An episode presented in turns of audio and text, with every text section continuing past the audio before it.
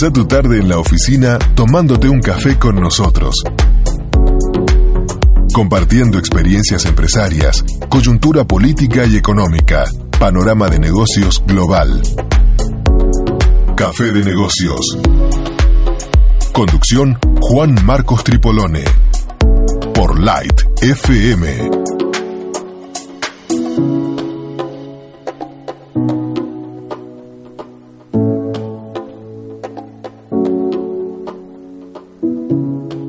Muy buenas tardes a todos. Cinco minutos pasaron de las 17 horas y justo después de la tanda publicitaria, después de Bar Dubai Radio, tenemos aquí Café de Negocios, como siempre, de 17 a 18 horas. Hoy no tenemos en el segundo bloque la presencia de Raúl Horacio Moreno con Café de Gestión, porque como ya saben y comentábamos, él está dando en este momento una capacitación, eh, pero tuvo la gentileza, Raúl, la semana pasada de eh, darnos así una, una perlita, digamos una joyita a nosotros, un adelanto exclusivo para Café de Negocios de que iba a tratar esa capacitación, así que eh, si te perdiste el audio, búscalo ahí en el podcast, eh, porque ahí Raúl te anticipa un poco lo que está dando en este momento, él, el motivo de su ausencia de hoy. Pero en el segundo bloque vamos a tener muchísima información, alguna muy buena y muy linda y otra nada buena, pero bueno, este es tu diario de economía y empresa, así que todo lo, te lo informamos acá. en este primer bloque estamos con alguien que ya ha estado en el programa y precisamente ha estado en el bloque de café de gestión, en su momento por una capacitación de liderazgo que dieron el Consejo Profesional de Ciencias Económicas. Estoy hablando de Iván Grieg, que la idea con él es hablar de un coloquio empresarial que tendrá lugar esta semana, del cual ya te vamos a detallar. Iván es director ejecutivo de la Unión Industrial de San Juan eh, él es uno de los coorganizadores del primer coloquio industrial con la Fundación OSDE y la Unión Industrial. Y la idea surgió hace meses cuando, eh, digamos, tenían la iniciativa de planificar actividades en forma conjunta entre OSDE, eh, nuestros vecinos, digamos, entre la Fundación OSDE y la Unión Industrial. bueno, esto es interesantísimo que nos lo va a contar eh, Iván en esta tarde porque, bueno, esta es, eh, digamos, la exteriorización de un trabajo conjunto mancomunado de mucho tiempo. Eh, detalles de esa capacitación también para que tomes nota te las vamos a estar dando seguramente más en el segundo bloque por si te querés inscribir y participar de este coloquio. Buenas tardes Iván, ¿cómo estás? Hola Juan Marco, qué alegría de poder compartir con vos y con la audiencia nuevamente. La verdad que es un placer estar tomando café en estas tardes aquí en Light. Exactamente, acá dentro del estudio está fresquito gracias al aire acondicionado, así que se puede tomar café. Cosa que me preguntan siempre, che, ¿cómo les das café con este calorcito? ¿De qué trata el primer coloquio industrial que se subtitula hacia un desarrollo territorial sustentable? Todo lo define la palabra coloquio. Coloquio es un término que tiene que ver con el hablar. Bien. Este, locu, locuor en latín es hablar. De ahí viene lo de la palabra coloquial. Claro. Y, el, y precedido por el término co, hablamos de. es parecido al término diálogo. Bien. sería un hablar entre varios. Cuando hablamos de un coloquio industrial, es hablar entre, entre varios, donde la temática es la industria. Bien. En Argentina ya a nivel nacional, este año se organiza la número 22. En Córdoba llevan algunos añitos menos. Bien. En San Juan hace varios años que queríamos ya realizar el primer coloquio industrial. Un coloquio industrial en San Juan es reunirnos, industriales de la provincia y fuera de la provincia, y pensar nuestro presente y futuro de la industria sanjuanina. Bien. Que es ya con esa, con esa misma sola idea, este, Juan, es una barbaridad. Pensar el presente y futuro de la industria sanjuanina es, eh, eh, digamos, auspicioso y ambicioso. Y ambicioso, ya. O sea, podemos juntarnos a tomar un café entre tres, sí. que ya es mucho. Exactamente. Y si ya es entre más de 250, si ya lo tenés al secretario de Industria de la Nación, lo tenés al director ejecutivo de la UIA, al vicepresidente primero y director de, aceitera general de ESA en San Juan, si lo tenés a Kovadlov, si lo tenés al presidente de la Comisión Episcopal de Pastoral Social y nuevo obispo de San Juan, en una tarde, solo juntos, ya decís, wow. Lo ambicioso fue real. Qué lindo, qué lindo esto. También va a estar, eh, según veo acá en el panel 3, la presencia del gobernador de San Juan, doctor Sergio Uñac. Bueno, bueno lo, reservé para el final por esta ah, cuestión. Vos sabés que, obviamente, es el doctor Sergio Uñac, gobernador de San Juan. Pero le hemos pedido que venga Sergio Uñac ¿Eso qué significa? Hemos, lo hemos invitado a, un hombre que tiene que un venga el Sergio. Que venga el no Sergio. el señor gobernador. Es decir, que venga un hombre que es abogado, que tiene una experiencia política, un camino muy interesante hecho de producción en Posito, un camino de relaciones muy serio y muy bueno en, la vicegobernación, y ahora una, serie de caminos desarrollados a nivel local y de articulación con la nación, que todo eso le permite pensar, pensar como van a pensar los otros, en clave de producción e industria en la provincia.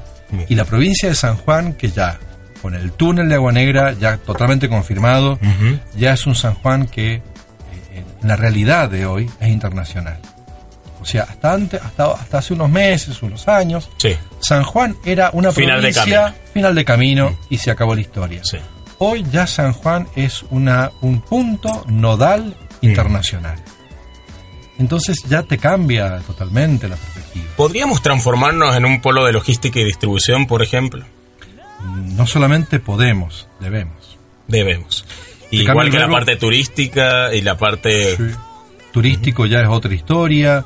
Eh, a nivel cultural, la verdad que los cambios que, se generan para la provincia son realmente muchos, son maravillosos. Y como son cambios que uno no los puede prever, porque no sabes qué va a pasar, eh, para los sanjuaninos nos queda un, otra propuesta que a mi modo de ver es mucho mejor que es construir.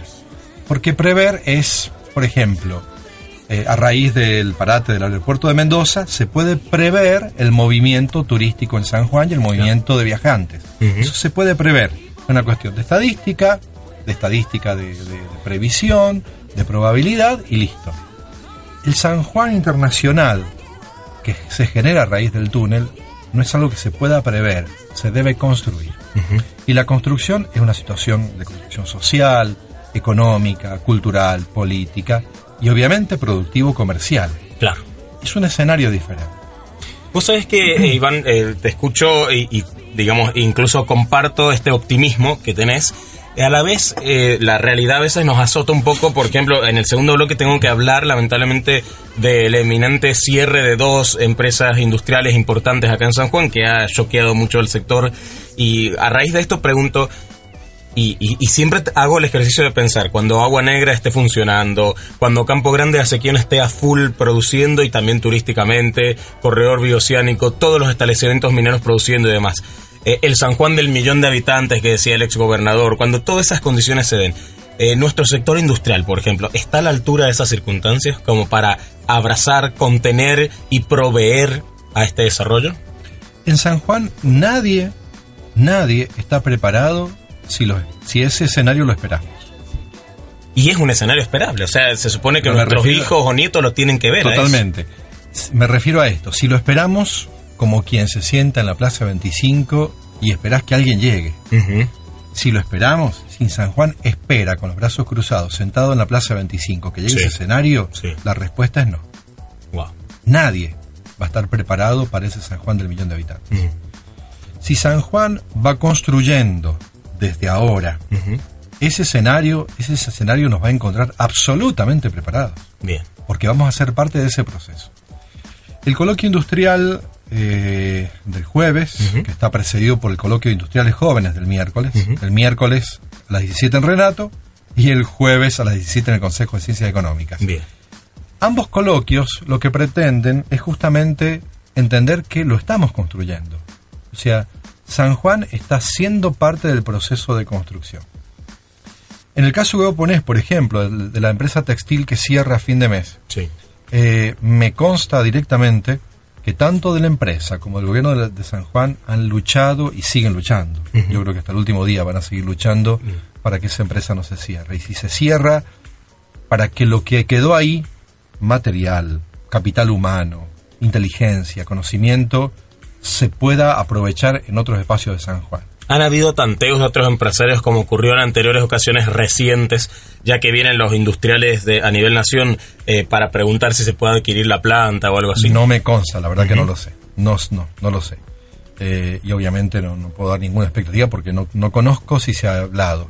No me extrañaría, porque realmente siempre la gente de San Juan a nivel gobierno se ha aportado mucho para buscar eso, sea como solución extrema. Eh, pero aún cuando supongamos en el extremo de que la empresa se cierra, que nadie la compra, eh, sí es cierto que la industria sanjuanina, como en general la industria en Argentina, la industria sanjuanina tiene un capital humano tan, tan, tan, tan fabuloso, tan capacitado durante años, con una capacitación que tiene que ver con responsabilidades laborales, capacidades técnicas específicas, eh, posibilidades de inserción en otros espacios, que a mí no me cabe la menor duda que en breve o en mediano plazo esas, esas personas, esas, toda esa situación laboral va a poder reinsertarse de, alguna manera. Y en ese sentido, por ahí muchos me acusan siempre de optimista, pero cuando pasa el tiempo, mis optimismos se, vuelven, real, se vuelven reales. Qué bueno, qué bueno. La mayoría, por lo menos. Así que eh, yo creo que, que el escenario de, del San Juan de mi habitante, el escenario del San Juan 2030, el escenario del San Juan del túnel de Agua Negra, eh, todos esos escenarios eh, hoy nos encuentran construyéndolo. Fíjate vos que nosotros tenemos mañana coloquio industrial joven, pasado coloquio industrial de los grandes, digamos, de muchas empresas. Pero el viernes está la mesa productiva provincial.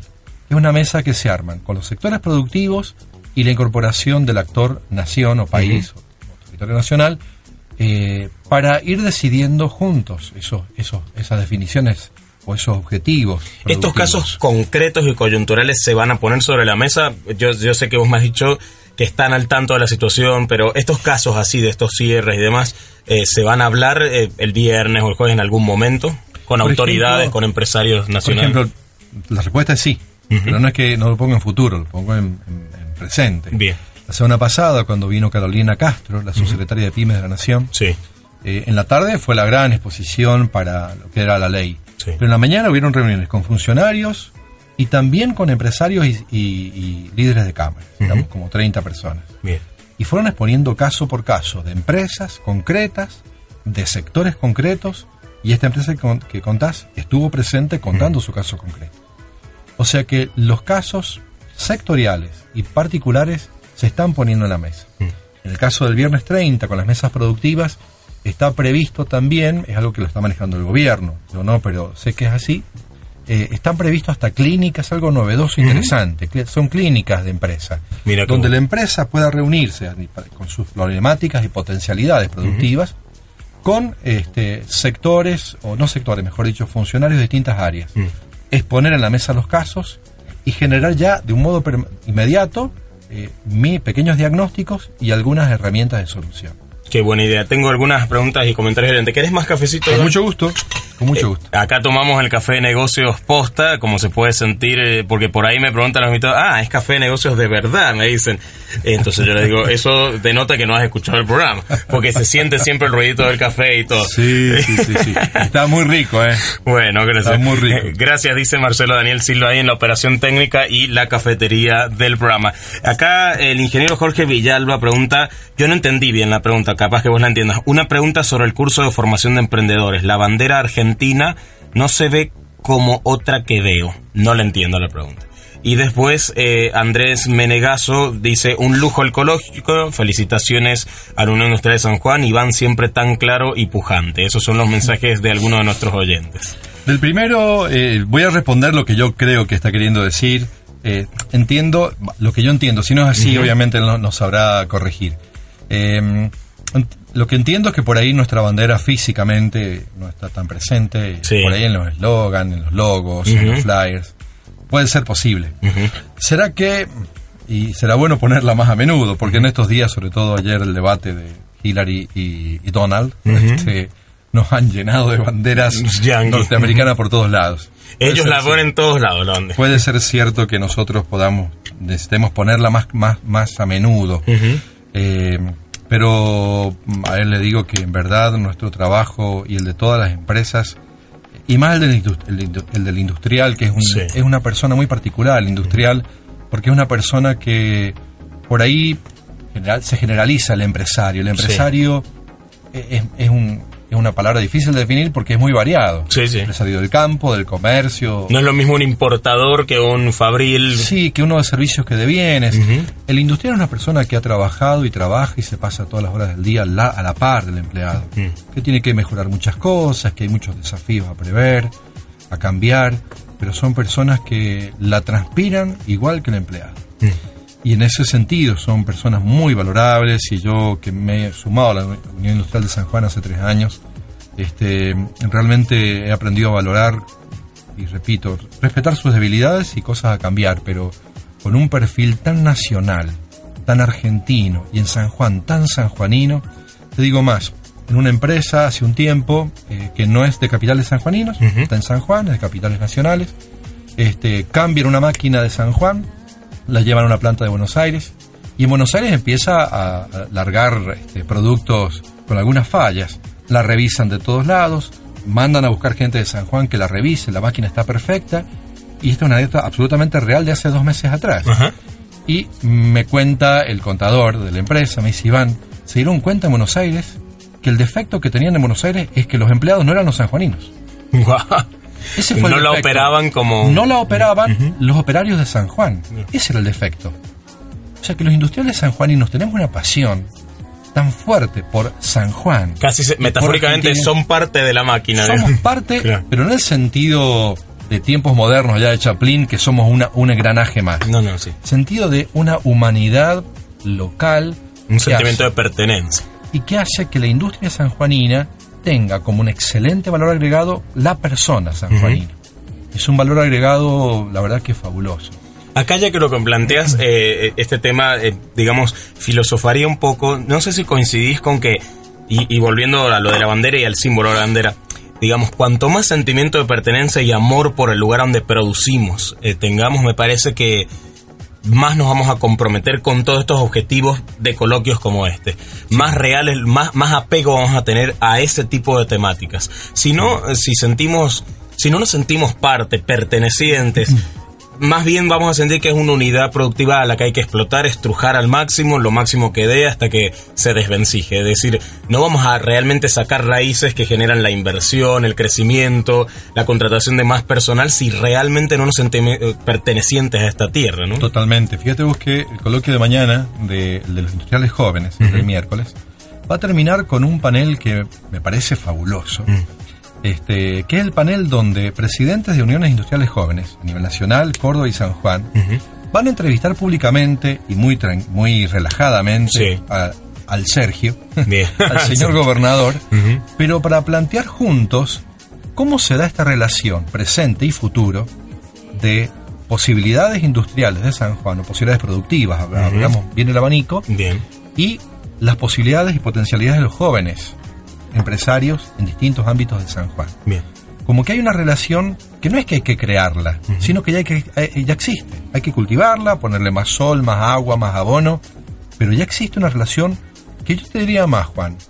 Y en esto es algo que se me está ocurriendo ahora, sí que es muy discutible y los que me quieran discutir seguramente tendrán razón. Los que quieran discutir van al coloquio mañana Vamos al coloquio. Yo creo que 2016, la relación San Juan Industrial con jóvenes es mucho más fuerte, más potencialmente diversificada, de calidad, etcétera, que hace 20, 30 años atrás. Si hace 20 años atrás nos hubiéramos reunido, jóvenes, con el gobernador de turno, y hubiésemos planteado la relación San Juan Industrial jóvenes, era menor cantidad y menor calidad que la de hoy. Hoy esa relación es muchísimo más grande en presente y en futuro respecto, por ejemplo, de, de, los últimos años del gobierno de Isabel Perón, que es cuando los índices de industrialización local eran los más altos, etcétera. Y sí, sí.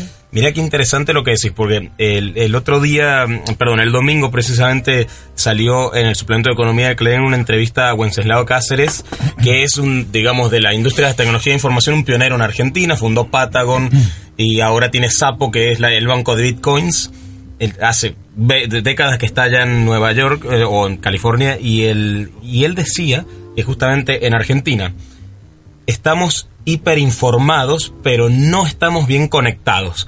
Como que no está armado lo suficientemente bien ese ecosistema que nos permita o esa inteligencia colectiva no está desarrollada él decía todos leemos los mismos blogs Y sin embargo, entre nosotros es como que no nos hablamos, no hay y no hay conexión entre nosotros y Silicon Valley, dando el ejemplo de tecnología.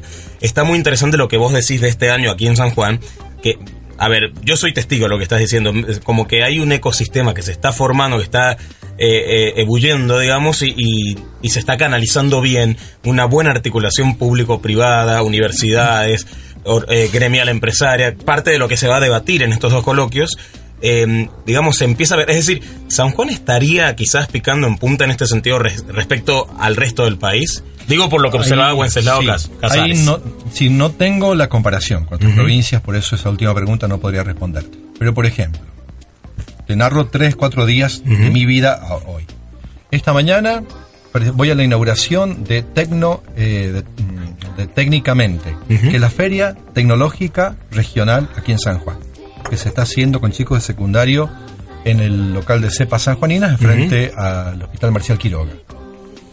Vos llegás ahí y entre innovación tecnológica, innovación de tecnología vinculada a todo lo que es ambiental, residuos, agua, sol, es fabuloso lo que vi esta mañana. Ayer un gran amigo, eh, Humberto Secchi, del Instituto Tecnológico de la Facultad de Ingeniería, y van cuando nos podemos juntar para articular y seguir trabajando eh, Universidad, Unión Industrial de San Juan. Primer semestre, que en octubre lo recuperamos o, seguimos, este, visita las empresas INTI, Centro INTI San Juan, que hace un año y medio está trabajando en la provincia, o dos años ya, eh, a las industrias de la provincia. Nombrás la palabra emprendedor y empecé a chequear el Ministerio de Producción Ministerio de, eh, Minería con las pequeñas empresas mineras, eh, en innovación tecnológica, la Secretaría de Ciencia y Tecnología, en Ministerio de, Educación, incluso Desarrollo Humano. Desarrollo Humano, o sea, la palabra emprendedor, innovación, empieza a tejer todo el gobierno de la provincia. Las acciones, puedo decir, los, privados, a nivel industrial, pero empezás a pasar café de negocio, emprendedores anónimos, las incubadoras que se están armando. Exacto. O sea, es cierto que hay una evolución. Hay un entramado. Un mm. entramado en la provincia en este momento que es riquísimo, mm. entonces que ya no es cuestión de optimismo mío. o sea, se está dando, se está haciendo realidad y lo puedes ver. Existe realmente. Sabes que con el Alejandro Mestre el viernes, eh, otro debate que acá nos, la, la, la media hora se nos esfumó, pero antes de salir al aire charlábamos eh, la cantidad de eventos emprendedores, todos interesantísimos, todos bien productivos, bien ricos en su contenido, al punto que uno tiene que elegir por la oferta de eh, circunstancias, eventos y demás, ferias, exposiciones, cursos y demás, relativos al empresariado, al emprendedorismo, al fomento de la iniciativa privada que hay acá en San Juan, desde, como decía recién, desde las fuerzas vivas en general, desde entidades de gobierno, cámaras empresarias, eh, incluso agrupaciones informales, todo el tiempo tenés capacitación y, este fomento hacia el emprendedorismo, hacia la innovación acá, de forma de que los que estamos hace unos añitos en el tema también no lo vemos, hace un montón que, no se veía con esta fuerza. ¿no? Hay un grupo de un gran amigo que lo está conduciendo ahora, lo está conduciendo, le han pedido que sea un poco más cargo, que es el que más habla. Es Jorge Sánchez, que se llaman Emprendedores del Bicentenario. Ellos han surgido no de los ámbitos no de la realidad del, del, académico, del chico que vino de una familia que, que le ayudaba al emprendimiento, sino de las necesidades sociales. Bien. Y han surgido de los proyectos de economía social del Ministerio de Desarrollo con proyectos que son muy lindos, muy buenos, que dan trabajo, que generan nuevas empresas eh, y que, que como vienen de un, de, de, un espacio que es la economía social, parecieran más chicos y sin embargo son fabulosos emprendedores. Y ahora viene una ley, una reglamentación, una regulación para, para beneficiar y, fomentar este tipo de empresas. Si por ejemplo hoy vos decís, bueno, en, América Latina, te pongo otro ejemplo, eh, quiero buscar eh, páginas web en donde yo busque en Colombia, en Chile, este, una super plataforma que me diga yo quiero contratar empresas de tal cosa, quiero encontrar una especie de mercado libre, pero de productos y de empresas para un proyecto cualquiera. Tú en Agua Negra, uno podría decir, bueno, ¿qué, ¿dónde busco en el mundo una plataforma así? Mi amigo Andrés, que recién mandó saludos, bueno, han creado en San Juan una plataforma. Qué va. O sea, hoy ya no tenés que buscarlo en Colombia o en Chile. Mm. En San Juan, esa plataforma, super plataforma, de empresas calificadas, evaluadas, de productos desarrollados que vos decís, que necesito el tornillito tal con tal código. En San Juan eso se encuentra. Mm. O sea, qué fabuloso lo que ha pasado en nuestra provincia, lo que está pasando en estos años, que, es de todos. Sí. Y eso es lo fabuloso. Decís, bueno, hay cosas que son del gobierno, hay cosas que son de los privados. Hay, esto es de todos. Sí. Y está sucediendo. Sí. El coloquio industrial del jueves, eh, que va a tener excelentes panelistas. Eh, el coloquio de los jóvenes industriales de mañana miércoles allá en Renato, que va a estar hermosísimo. Viene Andrés Peña, el que maneja toda la integración eh, de, producción de la nación. Eh, van a estar, bueno, vas a estar vos con grandes empresarios que ya lo han presentado en estos días atrás, como César Borrego, Alejandro Dona, este, la gente de Casetic también, Ricardo Golver. Ricardo Golver. Bueno, la verdad que nos permite mostrar que, eh, que, hay unos esfuerzos en muchos lugares muy grandes, muy buenos, que no solamente están sucediendo aquí, porque estamos hablando de departamento capital, hay cosas similares que están funcionando eh, en otros lugares. Por ejemplo, ahora viene la novena a, Santa Bárbara, allá en Posito. Y hace muchos años, cuando era intendente Uñac, y en ese momento el padre Miguel González, que ahora está en la Villa Congreso de Rawson, se les ocurrió armar algo parecido, pero lo llamaron Feria de Talentos. Me gusta el nombre. Feria de Talentos. Eso tiene como, cuando era, repito, Uñac era intendente. Estamos hablando hace más de 10 años. Todavía está esa Feria de Talentos en el espacio Qué de lindo la que se creen cosas que trasciendan. Y eso funciona hace más de 10 años. Mm. O sea, la provincia tiene también en los departamentos espacios de promoción que en la medida que más se puedan acompañar, desarrollar, la verdad que estamos construyendo. Entonces me parece un escenario que en el San Juan 2030 obviamente nos va a encontrar totalmente preparado. Qué maravilla. Acá se nos voló el bloque con Iván Grieg, pero hay una última pregunta un oyente que creo que se prendió tarde el dial porque medio como que lo habías explicado, pero si se puede sintetizar un poco, Marcelo Berino dice, Juan, ¿qué pasa con la empresa Top San Juan? ¿No hay opciones de transformarla? Pregunta él. Ahí yo no conozco los datos de lo que de las posibilidades de la empresa, no los conozco. Ahí obviamente sus dueños y la gente de gobierno me consta que han trabajado muchísimo y seguirán trabajando hasta el último momento este, los anuncios hablan de que, bueno, fin de mes es el último, el último día de trabajo. Eh, por lo que han anunciado y siguen anunciando, eh, parece que el tema ya está definido, y, pero estoy seguro que hasta el viernes van a estar trabajando por alguna salida. Lo segundo que yo sí digo es que, mm, más allá del lamento por lo que sucede con esa empresa, eh, los industriales y los empleados de industrias tienen siempre ese optimismo que el lamento y el llanto real existe. Mm. Eh, las noches sin dormir existen, mm. pero existen dos o tres días. Bien. Al cuarto, bueno, hay que levantarse, buscar qué se crea, podemos crear una pyme, yo puedo ser proveedor de tal empresa, a ver qué sé hacer, yo sé tejer, yo sé coser. Mm. Eh, o sea, estoy seguro de que tanto la gente de la empresa, la gente, los empleados, el gremio y obviamente la gente del gobierno provincial, de Secretaría de Industria, eh, van a seguir trabajando por esa gente. Por eso, detrás del lamento, yo sé que, o después del lamento, yo sé que hay, van a haber otras historias y seguramente se van a estar comentando como, como estos este, resurgires tan, tan fabulosos que tenemos los humanos.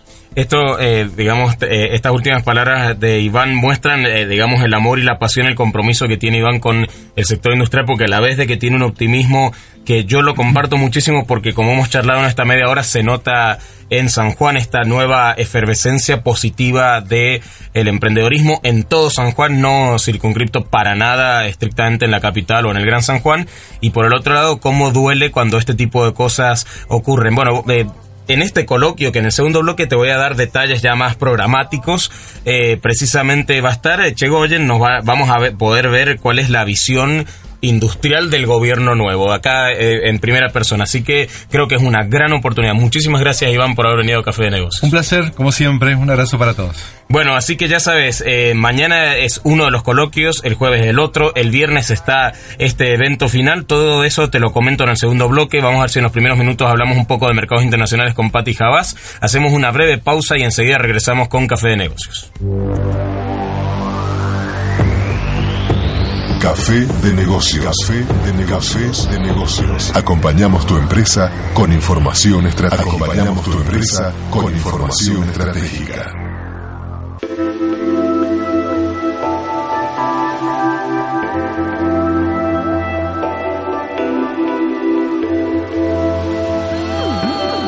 Café de negocios. Acompañamos tu empresa con información estratégica.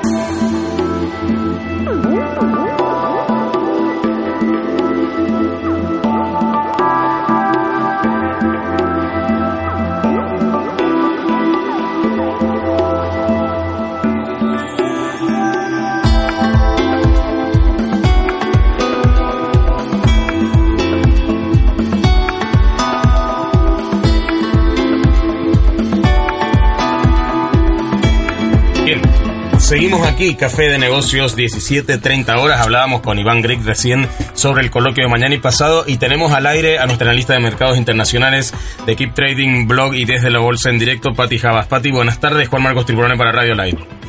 Sí, buenas tardes, Juan Marcos. ¿Cómo estás? Muy bien. Eh, ayer hablábamos con, con Jorge Companuche aquí al aire y él comentaba que este ruido de las sospechas de los derivados del Deutsche Bank y demás empezaba de a poquito a hacerse presente en Wall Street, que había habido un poquito de ruido en el sector financiero, etcétera. Eh, comentame vos desde tu óptica cómo viste o cómo estás viendo la evolución del sector financiero en la bolsa.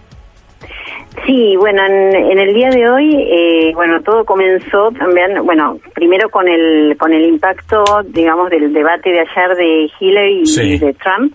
Y bueno, eso por un lado, pero bueno, el, el, el, tema de fondo es el Deutsche Bank, que sí, bueno, trajo ruido desde, digamos, desde el día de ayer, este, que, pero en definitiva es una, es, digamos, no es una sorpresa para el mercado. Es decir, yo desde noviembre vengo anticipando que noviembre del 2015 que el sector bancario no estaba bien y justamente eh, atrás de lo del Deutsche Bank también está lo de Wells Fargo y mm. justamente era una acción que yo venía sugiriendo vender en noviembre y, bueno, justamente en el día de hoy eh, volvió a acercarse a los mínimos de, de enero que eran en los 44 50 puntos, y sumado a lo del Deutsche Bank, que también traía una apertura bastante a la baja también en, lo que sea eh, Credit Suisse, Deutsche Bank, es decir, todos los bancos, el Deutsche Bank. Pero si uno mira los gráficos, justamente eh, lo que hice hincapié, que te acuerdas que yo mencioné en el, en, digamos, la vez anterior que hablamos, al Credit Suisse, y justamente, eh, bueno, en los mínimos de hoy eh, me llamó la atención los mínimos que tocó, que justamente se acercaban a la zona de soporte que yo tenía más o menos en, en 12.65, y bueno, justamente eh, tocó 12.66 en los mínimos de hoy, después el mercado rebota, eh, con la apertura de Wall Street, eh, digamos, con, con las aperturas que veníamos más que nada en el sector tecnológico que estaban abriendo al alza, y justamente si uno miraba en detalle qué acciones estaban subiendo, que eran Amazon, Facebook, Tesla, es decir, todas las acciones que más favorecen al Partido Demócrata, ¿no? Que hay más eh, más relación con, con Obama y los CEOs. Es decir, que eh, ganó, eh, para, para la bolsa, ganó Hillary el debate. Eh, no es que ganó Hillary para, el, para la bolsa, sino es que eh, también apoyaron, eh, digamos, también se apoya de, parte de los operadores, apoyan ciertas acciones que, que van en simpatía con, con el Partido Demócrata. Pero si uno mira el, detalle de la, de la jornada de hoy, también, eh, ¿te acuerdas que decíamos que cuando estaba en favor de Trump era el, sector de biotecnología, que justamente había bajado en vistas de, de Hillary, de que pudiera ganar? Y bueno, justamente el, el, sector de biotecnología en el día de hoy, en lugar de bajar, subió. Eh, también se trató de presionar un poquito Apple en la apertura, eh, también con la misma, con el, digamos, con el mismo, siguiendo el mismo criterio, pero también eh, terminó al, alza, leve, pero terminó al alza. Y en lo que respecta, eh, digamos, con el tema del, de los bancos, justamente el Deutsche Bank justo eh, cerró en forma positiva en el día de hoy, cerró en, Wall Street. Una pequeña recuperación, por decirlo así. Claro, más que nada, eh, sí, es el tocar fondo, ¿no? un poquito de, digamos, en la apertura se vio los mínimos y, en el primer minuto de rueda y después no se vio más el, mismo, el mismo mínimo que tocó, ¿no? eh, acercándose a la zona de 11.50 más o menos en el Deutsche Bank y bueno, lo que te decía del Credit Suisse que justamente fue a tocar niveles de soporte y reboto y justamente está en un, se llama en un trading range, es una, un rango de volatilidad que cuando sale el Credit Suisse arriba de los 14 puntos, creo que hay una, eh, eso sería inicio de una, de una suba de mediano plazo, ¿no? Eh, en el caso de, bueno, de todo este impacto del, del tema bancario, bueno, justamente en el, en el caso de Wells Fargo, eh, se acercó también a los, a los mínimos y vi que también eh, lo soportó y terminó cerrando la alza.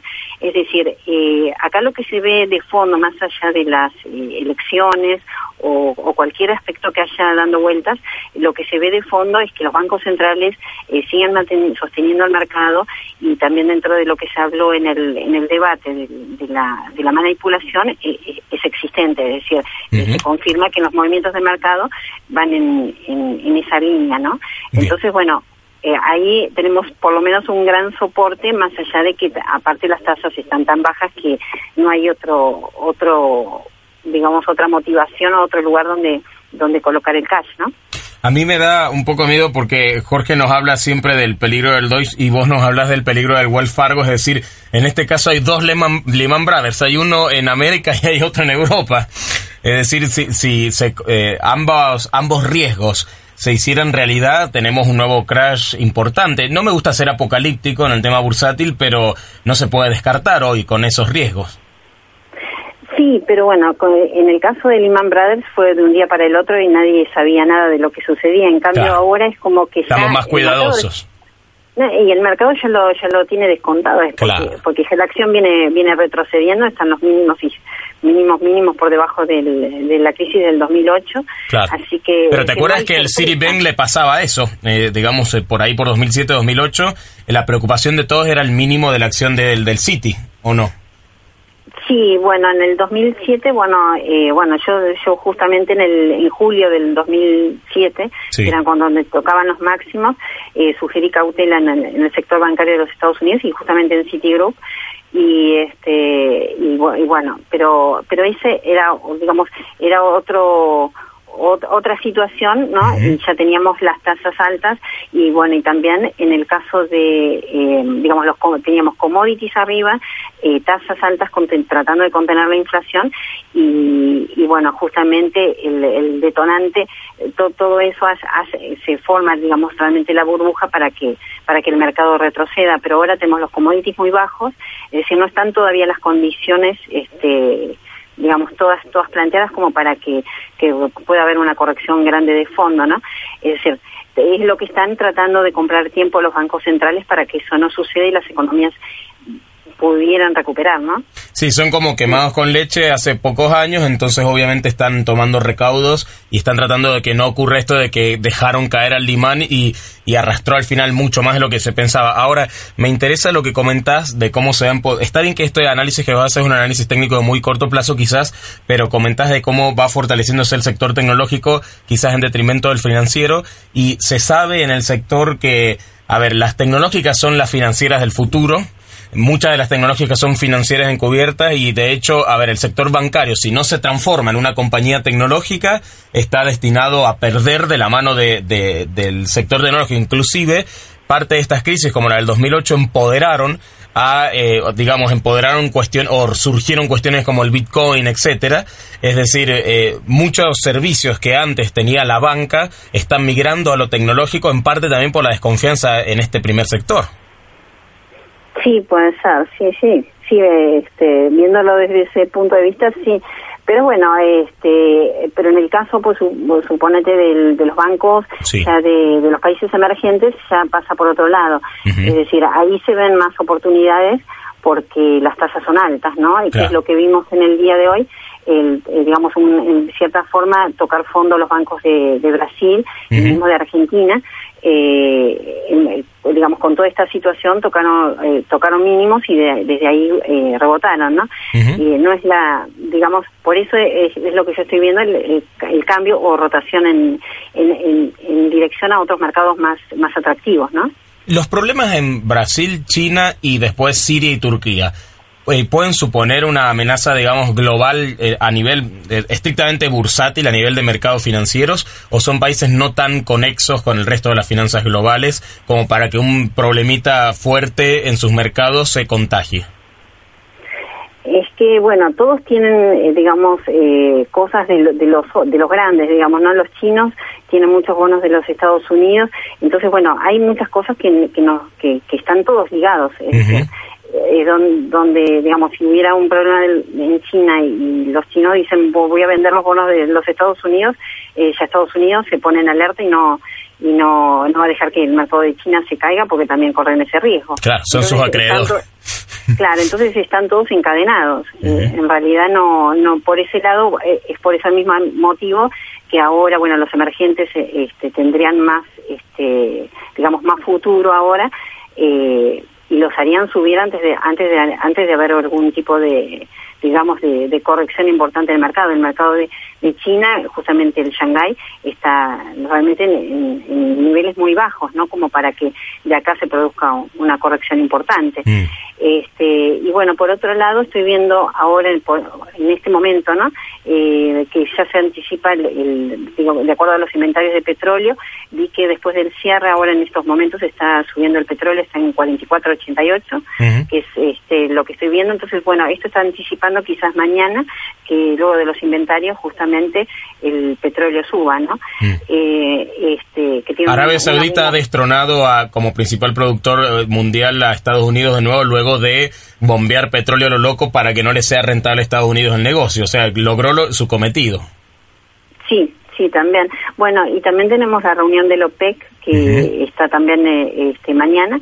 Así que bueno, estamos con varias noticias, incluso bueno, eh, dentro de la, de la agenda de mañana también está Janet Yellen que va a hablar a las 10 de la mañana de los Estados Unidos. Y después hay creo que otro miembro de la FED 10 y media. Así que bueno, tenemos mucha, eh, bueno, durante esta semana hay varios miembros de la FED hablando, entonces bueno, todo eso va, va a hacer ruido y que más que el, digamos que el, que el resultado del, del debate de allá, ¿no? Porque no, en sí mismo no, no, no, no, digamos, a mí me dejó muy, muy como como que me faltó un poquito de, data, ¿no? Porque no realmente no no me convenció. Lugares comunes, ¿no? Decían lugares comunes, este, se, se tiraban chicanas entre ellos y pocas cosas acerca de, de, detalles concisos de la economía y el desarrollo de la nación. Por lo menos eso pareció estar bien que es el primer debate de una serie larga, ¿no? Sí, sí, bueno, lo que se notó es que yo no vi una preocupación grande por, por, este, por hablar de, digamos, cómo van a solucionar los temas económicos. Entonces, bueno, ese, esa fue mi inquietud y no vi nada de eso y bueno, entonces me dejó como que faltó algo más, este, salvo Trump que dijo que iba a bajar impuestos y demás, este, para que vengan las compañías a, los Estados Unidos, este, no vi otro aspecto que me, que me convenciera, ¿no? este, y bueno, entonces en base a eso, más que nada creo que el mercado hoy se movió por su por su propio ritmo y no por el por el resultado del debate. ¿Y vos pensás, por ejemplo, que el eh, este el cártel de OPEP que se reúne mañana eh, con Arabia Saudita de nuevo en su trono, en su pedestal de primera eh, potencia exportadora de petróleo, productora, perdón, de petróleo, va a morigerar un poco este tema de la sobreproducción y la sobreexportación para seguir tirando los precios y va a aflojar por lo menos en, cuanto a su voto concierne ese esa mega emisión petrolera que tenga los precios abajo, con lo cual podrían subir un poquito. Y mira, la semana pasada eh, se habló de ese tema y me llamó la atención por ser jornada del viernes, que justamente durante la madrugada se dijo que sí, que iba a cortar el, el, supply, digamos, y eso, ah, eso, hizo el rebote del, del petróleo, pero después, eh, durante la jornada, cuando el petróleo subía, este revirtieron la situación y dijeron que no, que no, hacían declaraciones, que no iban a haber, no iba a haber declaraciones, eh, digamos, en esta semana. Entonces, bueno, me llamó mucho la atención porque fue jornada de viernes, este, sabemos que todos cierran posiciones en esos días y justamente los días de baja generalmente son los viernes. Y no por nada la, la miembro de la FED, eh, que aquella vez el 9 de septiembre hizo retroceder al mercado, justamente era una jornada de viernes entonces sabemos que, eso, que, que tienen gran, gran impacto. Entonces, viendo esa contradicción de decir una cosa y después eh, decir lo contrario, este, me hace pensar que más que yo más pienso a que a que puedan este, contraer, digamos, a que el precio del petróleo tiende a subir más que a bajar. Eh, yo, lo veo más por ese lado porque también, en, eh, en cierta forma, también para colaborar con mismo con los bancos centrales. Seguro, porque, Arabia Saudita también es un aliado geopolítico de Estados Unidos y, Estados Unidos va a decir, bueno, macho, ya recuperaste el trono, eh, aflojale un poco, digamos, porque también tampoco nos pueden perjudicar así, porque ellos son aliados estratégicos ahí en el Medio Oriente.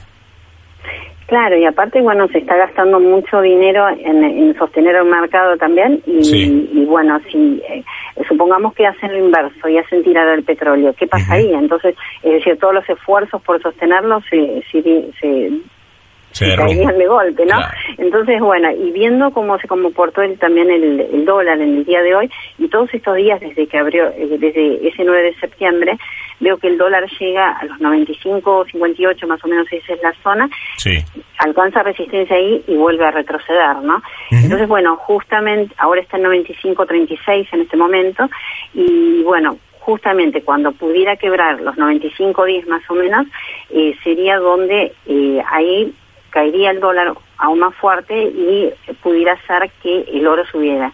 Entonces empezar a, digamos, a, revertir las situaciones y a, establecer un piso en los mercados emergentes, más que nada de mediano plazo, que todavía es lo que me falta sostener, que es teniendo justamente un petróleo arriba de 46.30. Es lo que se trató de evitar ayer eh, previo al debate, ¿no?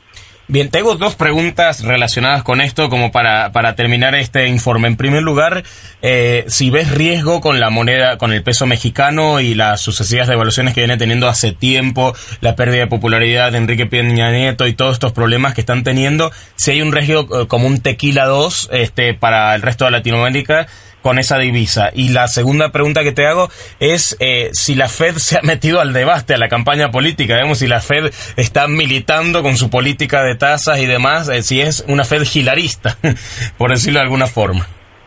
Sí, en cierta forma sí, ¿no? No podemos, viendo los resultados en el mercado, se, se, se nota eso pero bueno, eh, analizando un poco el, digamos, el dólar contra el peso mexicano, yo lo que vi es que previo al debate, digamos, todas las, las tres semanas anteriores, el peso mexicano eh, fue devaluándose, es decir, buscando, buscando máximos cercanos a, los, a los 20 puntos.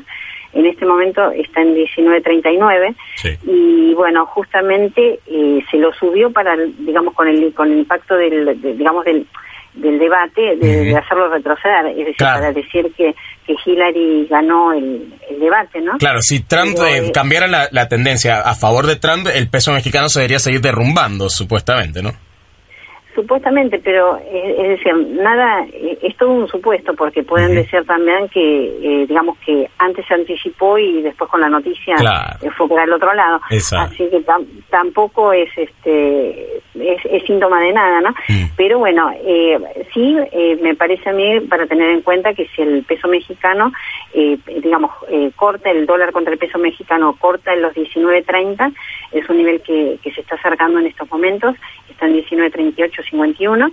Eh, bueno, entonces ahí sí podría seguir este, perdiendo posiciones. Y, bueno, ayer estaba mirando mucho las relaciones entre el dólar contra el, dólar canadiense, contra el mismo la moneda de Hong Kong, es decir, eh, contra todas, en realidad, eh, antes de, previo al debate, es decir, es como con, o con el debate subieron y después con el debate bajaron. Así que, es decir, el dólar perdió posiciones y lo que más me llamó la atención más que nada es el dólar de Hong Kong y, el, digamos el Hang Seng que también este está muy fuerte, muy firme. Entonces, bueno, no son aspectos pensar en, digamos en que el dólar tendría que estar sostenido ni, ni el dólar siguiendo digamos, estando fuerte, ¿no?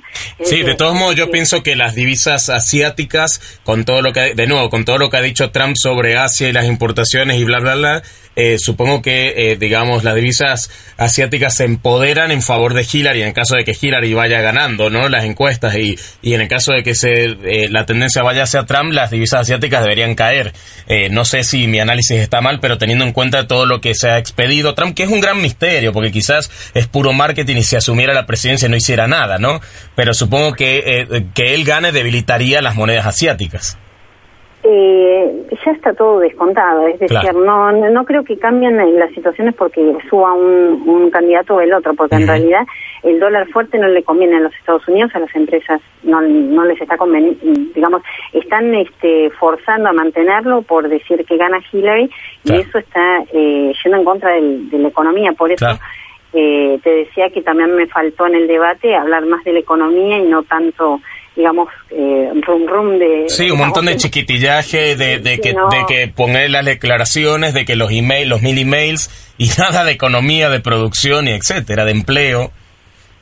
Sí, de remangarse y decir, bueno, vamos a trabajar y sacar el país adelante. Exacto. Entonces, bueno, no no no vi eso y eso eso no me gustó, ¿no? Mm. Entonces, entonces eh, viendo esa situación, están manteniendo un dólar que no que no debiera mantenerse, es decir, está sostenido hasta y con ese mismo criterio es como que retienen también eh, la, suba del, oro, ¿no? Mm. Que es el contrapuesto.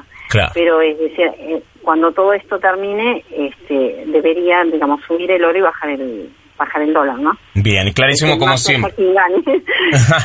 Muchísimas gracias, Patti Javas, por esto y seguramente el viernes estaremos charlando un ratito más para ver cómo cerraron los mercados. Bueno, muchas gracias, Un abrazo. Ahí escuchábamos a Patti Javas, analista de mercados internacionales de Keep Trading Blog y desde Radio desde la Bolsa en directo. Te cuento rapidísimo porque nos quedan los cuatro últimos minutos. En chain.org hay eh, una petición para firmar a favor de que movilicen en el Congreso la ley de emprendedores. Busca con el hashtag numeral ley de emprendedores porque la idea es era hoy volver al Congreso y que todos los diputados conozcan cómo los emprendedores están reclamando esta ley. El encuentro empresario del que estábamos hablando eh, eh, precisamente en el bloque anterior con Iván Grieg. Te lo detallo. Eh, mañana hay un panel, mañana está un encuentro de emprendedores, digamos, industriales y el viernes el encuentro industrial. Mañana es en Renato a partir de las 17. Tengo eh, la, el honor de mediar o de moderar el segundo panel, el panel de jóvenes empresarios que los tuve aquí el viernes pasado acá en el programa, así que los puedes escuchar para ver un anticipo. Y he definido tres o cuatro ejes temáticos que vamos a ver si te los cuento en su momento. En el sitio eventbrite.com.ar vas a encontrar buscando empresar eh, el evento, ¿sí? El evento se titula Empresar los jóvenes y las pymes, protagonistas de nuestro desarrollo económico social. Este es el evento de mañana es el primer coloquio de jóvenes industriales de San Juan. Y el que te contó Iván es el de pasado mañana. El de mañana en Renato, el de pasado mañana en el Consejo Profesional de, de mm, Ciencias Económicas. Entonces, el Empresar San Juan Jóvenes y Pymes, protagonistas del desarrollo, arranca mañana 28 de septiembre a las 17 horas. Primer programa de Café de Negocios que no se va a emitir desde que empezó Café de Negocios acá, el 1 de noviembre del año pasado primer programa que no se va a emitir desde el estudio Radio Light, sino que vas a escuchar esta linda música que pone Marcelo Daniel Silva y eventualmente vamos a estar pasando algunas entrevistas, grabaciones de parte del evento, em, digamos, para que si lo estás siguiendo con la radio puedas tener algo de contenido. Voy a tratar de ir grabando o, transmitiendo eh, el primer coloquio, el primer panel, del segundo también, hacer breves grabaciones y que vos las vayas escuchando aquí de la mano de Marcelo Daniel Silva. Él va a recibir los audios y los va a ir transmitiendo con una breve introducción mía para que te orientes de lo que vas a escuchar. Así que mañana prácticamente se va a transmitir no tipo streaming, ¿sí? no en directo, no en vivo y en directo, pero sí eh, en breve diferido algunos fragmentos de, del coloquio y algunos fragmentos a pequeñas entrevistas, ¿no? Entonces mañana, 28 de septiembre a las 17 horas, el panel 1 está Andrés Peña, que es el hermano del jefe de gabinete de ministros de la Nación, Marcos Peña, y es el subsecretario de Desarrollo Institucional y Productivo de la Nación. Te quería contar que pasado mañana finalmente va a estar el segundo de Chegoyen, no viene el secretario de Industria, sino quien sería el subsecretario o el vicesecretario segundo de Industria de la Nación. Ya te doy detalles de eso, pero para corregirme respecto al bloque anterior. En el panel 2, en el que me toca a mí moderar, va a estar César Borrego, que estuvo aquí en el programa. Los tres que te, empresarios que te presento ahora estuvieron el viernes aquí. Él es empresario y presidente de la Cámara Argentina de la Construcción de San Juan. Alejandro Dona, que es empresario, dirigente de la Cámara de Servicios Mineros y presidente de la Cámara de Supermercados. Y Ricardo Goldberg, que es director de X-Fly Comunicaciones y presidente de la Cámara San Juanina Empresas de Tecnologías de la Información y Comunicaciones. Y te doy una van premier, te doy un anticipo exclusivo de algunos de los, de los temas en los que, de los que va a tratar el coloquio que me toca a mí moderar. ¿sí? La idea es a estos tres dirigentes de la gremial empresaria y a la vez em, también ellos empresarios activos en sus distintos sectores de las tecnologías, de la construcción eh, y de la minería y los supermercados es llevarlos por estos cinco temas. Presta atención. ¿De qué va a tratar el eh, segundo panel del coloquio de jóvenes emprendedores de mañana a las 17 en Renato? este panel empieza tipo 17.40 que va a moderar Juan Marcos Tripolone de Café de Negocios. Bueno, a estos tres empresarios que te mencioné los vamos a ir llevando por las siguientes temáticas. Son 40 minutos, vamos a tratar de llevarlos 10 minutos en cada temática, o sea que cada uno va a hablar unos 3 a 4 minutos de cada uno de estos temas. Primero, y no hay música de fondo, que le pedimos a Marcelo Daniel Silva que nos siga musicalizando, el primer tema es desarrollo industrial y competitividad. ¿Qué falta, qué sobra y qué hay que cambiar corregir o mejorar en materia de desarrollo industrial y competitividad. El segundo tema es La presión fiscal. ¿Cómo afecta a cada sector? ¿Cuál sería la presión fiscal ideal? ¿Cómo deberían utilizarse los recursos del Estado para desarrollar sectores empresarios y generar empleo? El tercer tema de este panel, las inversiones. ¿Qué debe ocurrir para que lleguen las famosas inversiones? Y el cuarto tema, cómo recibimos el capital foráneo, experiencias y casos. Viste que te adelantamos un poquito de esto el viernes, ¿no? Fue una pizquita para que te quedes con las ganas de venir mañana al coloquio. Y el quinto tema, obviamente, tenemos dirigentes gremiales de la em-, gremial empresaria sanjuanina y encima jóvenes. Entonces con ello vamos a hablar de asociativismo y cooperativismo empresario. Este tema del ecosistema y de la interacción que hablábamos en el bloque anterior con Iván Green. ¿Cómo estimulamos la sinergia y la proactividad en el ecosistema empresarial a través de la gremial empresaria? Así que, ya sabes, tema 1, desarrollo industrial y competitividad. Tema 2, presión fiscal. Tema 3, inversiones. Tema 4, capital extranjero. Y tema 5, asociativismo empresarial. Viene Magazine Light con Martín Tovares, la buena música y la buena información. Mañana nos, te veo allá en Renato. Mañana viví Café Negocios en vivo, inscribiéndote al Empresar. Ahí estaremos. Y escucha, va estar acá musicalizando el espacio y mientras le mandaremos contenidos, audios para que si no pudiste ir al empezar, lo puedas escuchar desde aquí. ¡Chau!